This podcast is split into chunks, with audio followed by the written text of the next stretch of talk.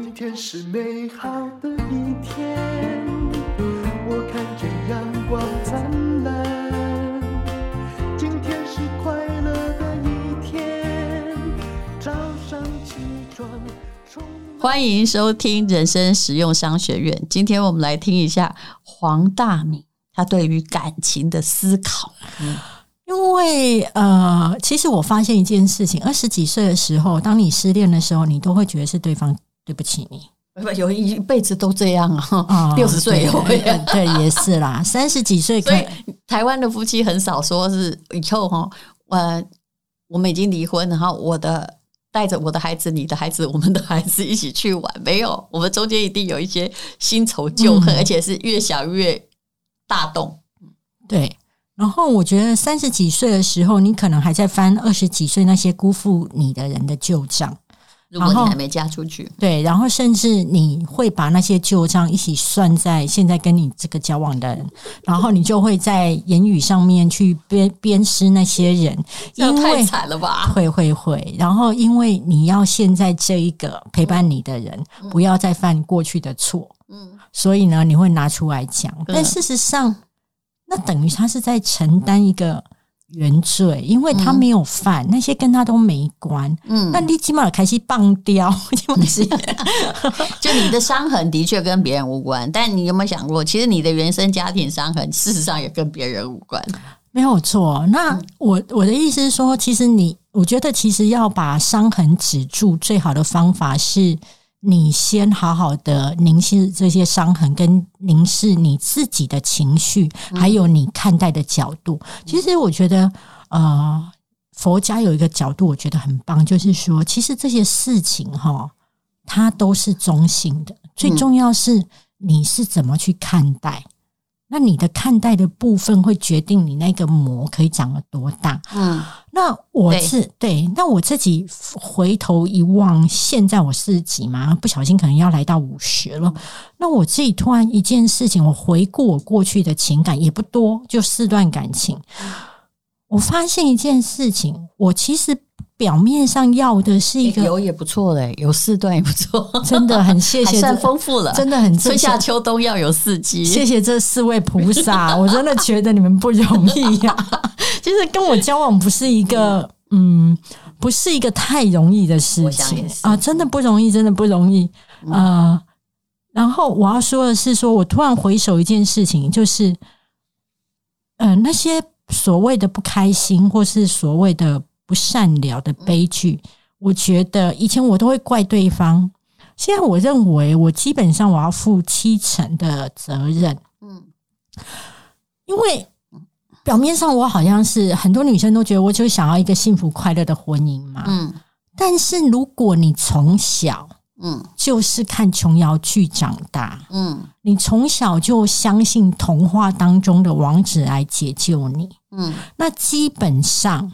然后你都认为爱情要轰轰烈烈，然后要有钻戒，要有求婚，要有惊喜。嗯，我告诉你，那其实你不是在找一个幸福的婚姻，或是一个和善的关系，其实你是在找一个悲剧。嗯，你在期待的爱情当中，你是在期待一个悲剧的上演。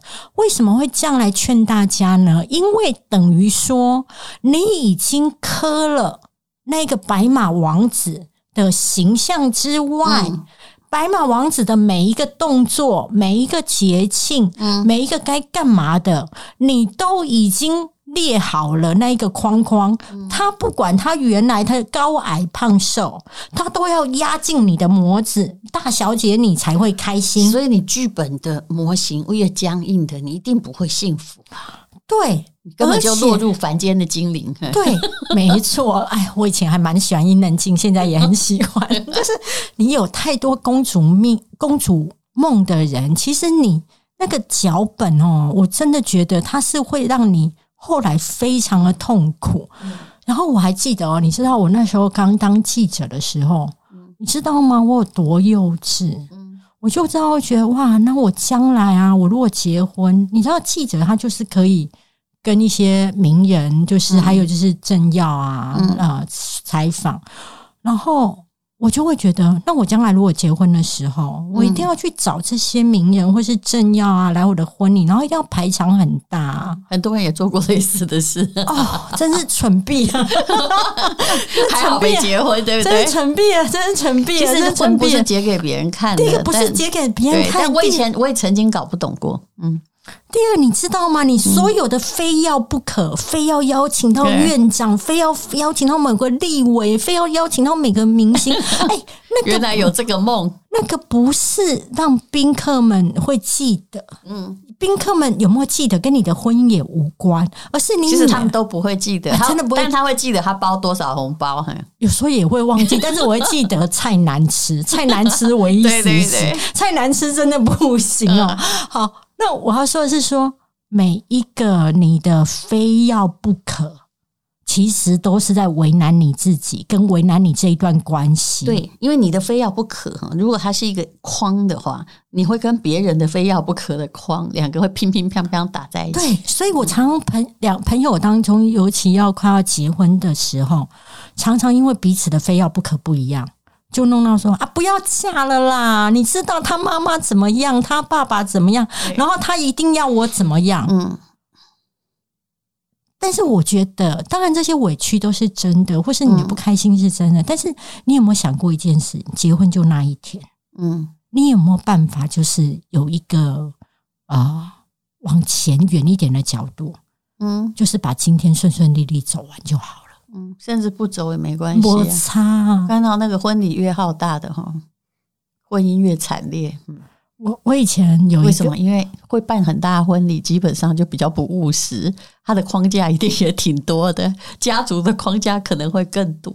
还有一件事情，自以为自己很重要。对，其实这是这才是对这件事情的命中的问题。对，然后自以为自己。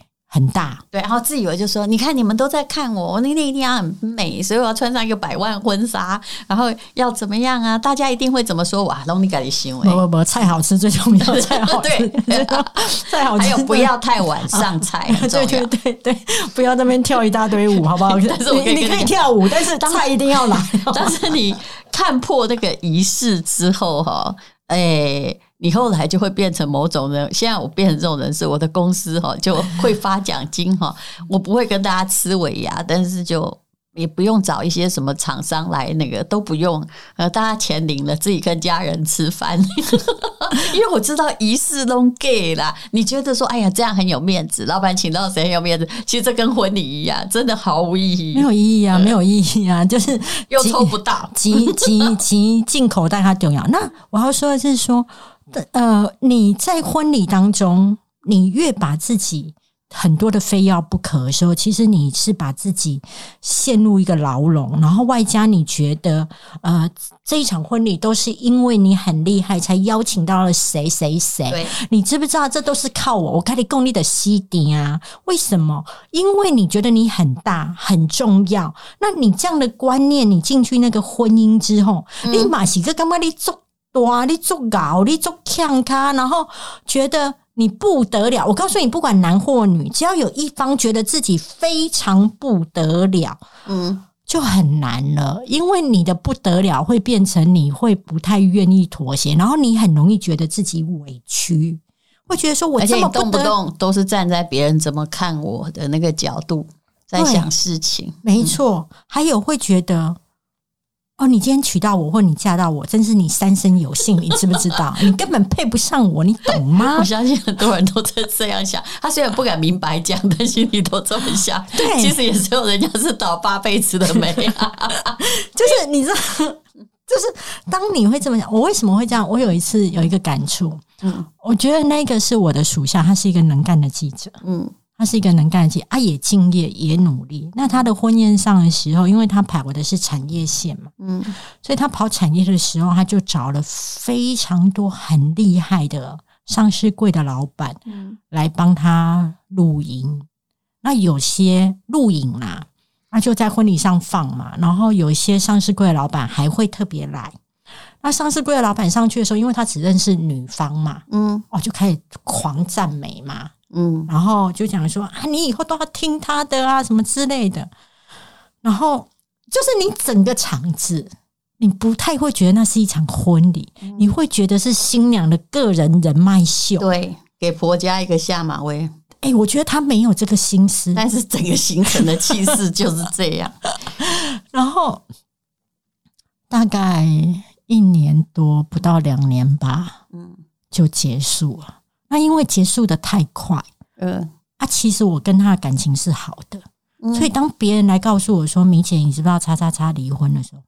我说：“哈，他们不是交往很久才结婚的吗？嗯，而且男生超爱他的、啊，嗯。”然后他他们就说：“对啊，他离婚了。”哦，我说好惊讶，嗯，好惊讶，因为从没有结婚前，你知道他们交往很久，然后男生又很喜欢这个女生的时候，然后你知道我们新闻工作其实要能够忍受自己的女朋友是在新闻部上班，这真的是修行人呐、啊，因为脾气又不好，然后工作时间又长，然后常常瞬间又暴怒，嗯，那我就觉得都能够走入婚姻啊，又不是说你今晚开始塞耶。还没有哎、欸，就一年多就折，搞不好你这个离婚还是个算是人生的喜剧啊、呃！听说后来在婚姻当中吵很凶，嗯、然后尤其那时候好像哎、欸，其实空间也很重要，嗯、就是他们的房子那时候因为爱民住嘛，嗯、所以就变成说。选市中心很小的套房，啊、但是他们同样的财力，他可以买比较远一点的，嗯，比较舒服的一点两两房三房。距离越越近的话，协调、啊、越困难。你住套房，小妹西尊招不喽？哎，就是你躲不了，摩擦一定大。你看两只小斗鱼在那个。地方越小，越越是遍体鳞伤。对啊，因为我怎么转都是看到你，嗯、我一定要斗死你。而且 你，你懂吗？你最爱的人，现在是你唯一最大的敌人。这跟贫贱夫妻百事哀的理由其实是一样，因为钱少，于是就会争夺有限资源。那空间少，还是在争夺有限资源。你知道，你如果空间大一点，嗯，大概修像起来嘛，哈、嗯、啊，过脾气过了之后就好、嗯、啊。你空间很小的时候，头见尾见，那气怎么消？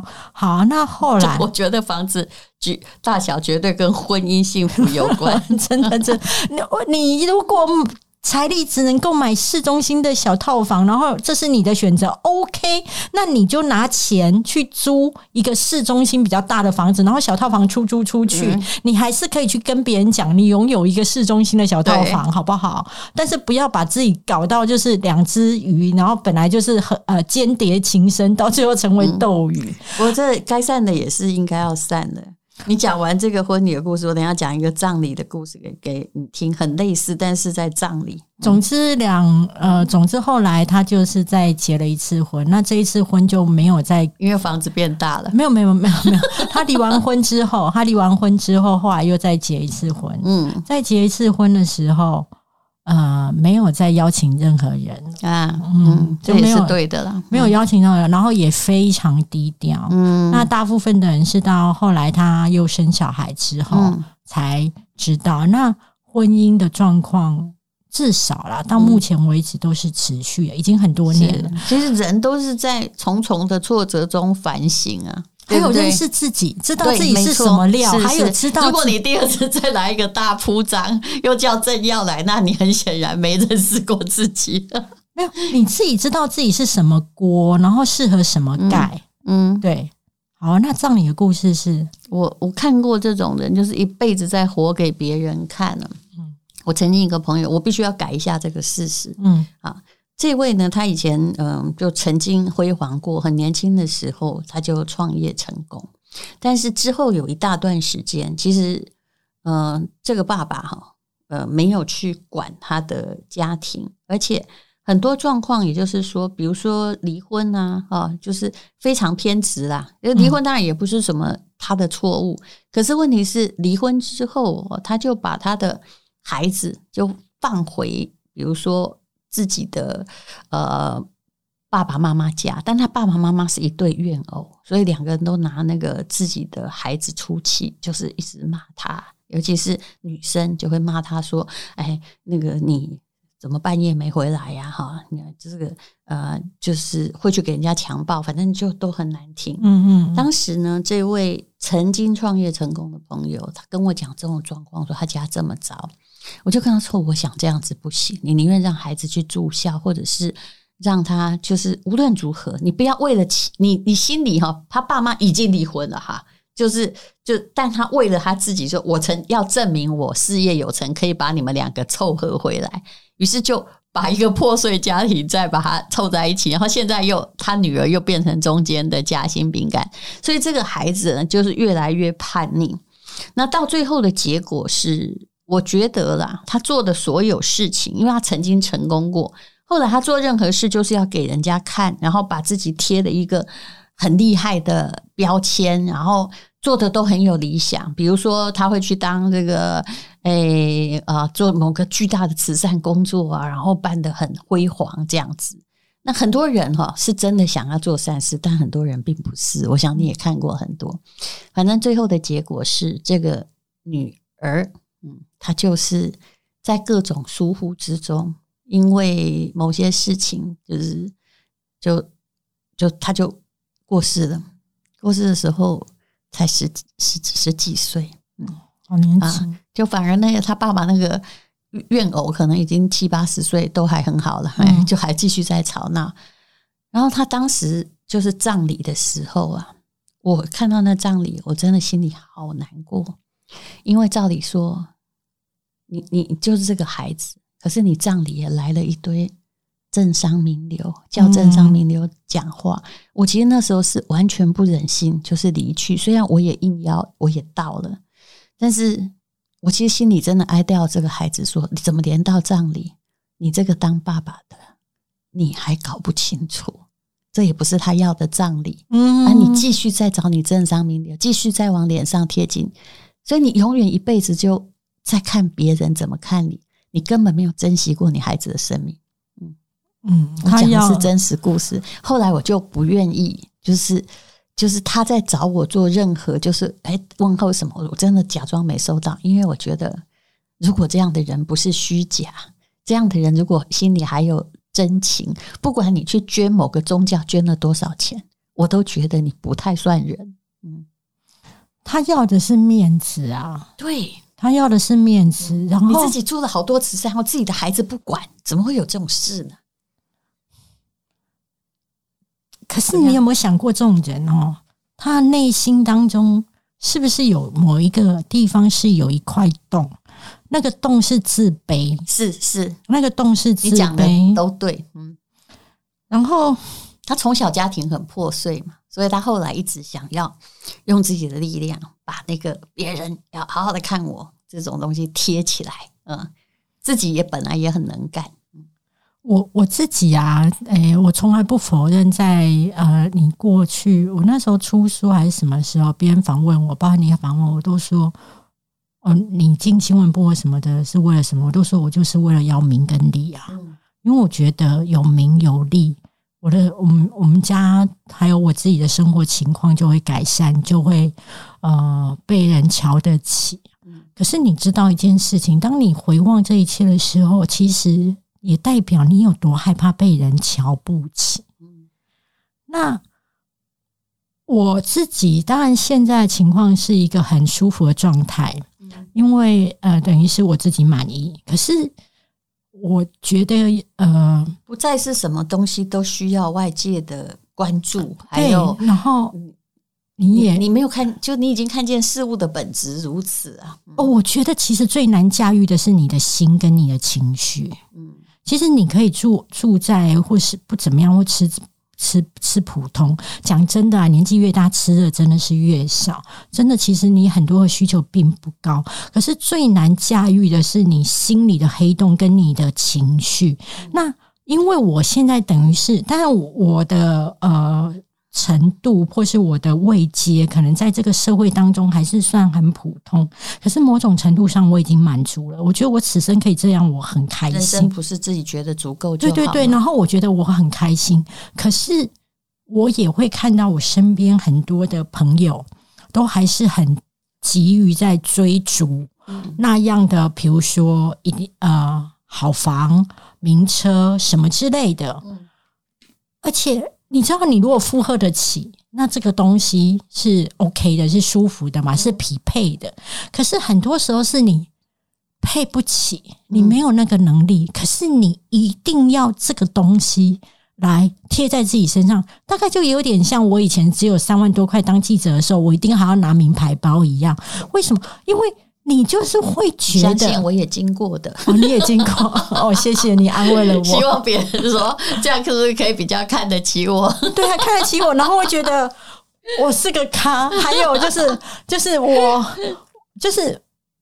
我不是那样菜啦，但是就是很菜嘛，全身都是菜味，才需要用名牌包的味道来盖一下，还盖不住呢。那我我自己现在的角度是，我以前会觉得这一种就是呃去膨胀起来的面子哦，我会有一点不以为然。可是我现在有另外一个角度是说，如果黄大明你曾经对于名利还有成功的追求是这么样热切，嗯。那你凭什么在你现在你拿到你心里的心满意足的成功的时候，会觉得别人去做这些事情是那么不 OK 呢？也许他就是要走过这样一段当中的幼稚期，嗯，他才能够去沉淀出他要什么。嗯，那你已经拿到了，你不稀罕那。对于那一个还在苦苦的追逐的人，嗯、你要抱着一种宽容的态度看待他。是啊，那不关你的事。对，然后你就是尊重他的目目前的价值观。嗯，就好，所以你不要为别人生气啊！不要别人，这个我也学了很久。后来想说，嗯，他，我常常直接人家跟我很生气投诉一件事的时候，也就是某个人的时候，我就会想想说，嗯，这个好像没犯着你哈。嗯，我我自己 我说这不关你的事，你不可以不需要去主持那个公道，因为他选择了这样子的人生，但你可以跟他绝交啊。对，然后我觉得就是说要跳脱那个情绪的漩涡啦，然后你要站在另外一个角度去看看，说你现在在干嘛？嗯、你你知道吗？有时候你吵架太真心哦，这个事情是个灾难。我跟你说，不要陷入那个那个过多，不要赋予情绪太大的价值。对，可是你知道，太多人吵架的时候都太真心，然后是用所有的智力，还有所有最厉害的言语。我告诉你，你我也会这样啊，小妹不和我，对，后来觉得自己很蠢。对，然后但是你知道，这个言语的伤害会在对方一辈子。你每天你去回想你这一整天，嗯、其实真的去动到你的身体、伤害你的钱财的人不多。嗯，但是你会整天都在那边讲说，哎，你知不知道那个谁那时候说过我什么？你知不知道他讲我什么或什么？哎，你知道那个谁？说你什么？那你突然你要有意识到一件事情，那你要保守好你的言语，因为他对于别人的伤害或是对自己的伤害，其实是如此的深刻。但其实你都没有说，就是那些人没有对你干嘛，你也没有对人家干嘛。嗯，那可是你知道，言语这个刀刺下去之后，对方就会不原谅你了，对，对，对，所以你就会变成像我现在就会很小心，非常小心，绝对不太敢轻易说别人的坏话，因为你知道那个传出去或什么之类都很麻烦，所以就变成是说，我觉得你人生如果要顺利的的话，就是你要站在远一点的角度去看看你现在在干嘛，在尤其当你在发怒的时候，嗯，然后。我觉得这是一个可以让你那个火稍微灭下来。我我有一天在跟呃一个就是记账的朋友吵吵争执一件事情，我突然想到我在干嘛？我现在在跟他 argue 的事情是大概就台币一百五十元。其实我有时候也会这样自我提醒啦。啊，总之就是希望大家不要复制悲剧啦，好不好？然后还有你去想想看，你所期待的感情，你所期待的事情。啊、哦，是不是真实的存在这个世界上？是不是本来你设定的目标的难度就太高了？大概是只有对自己的要求才是对的啦，嗯，其他的通常都会出问题。嗯，真的好，非常谢谢黄大米，谢谢淡如姐。因为今天又可以，今天又可以。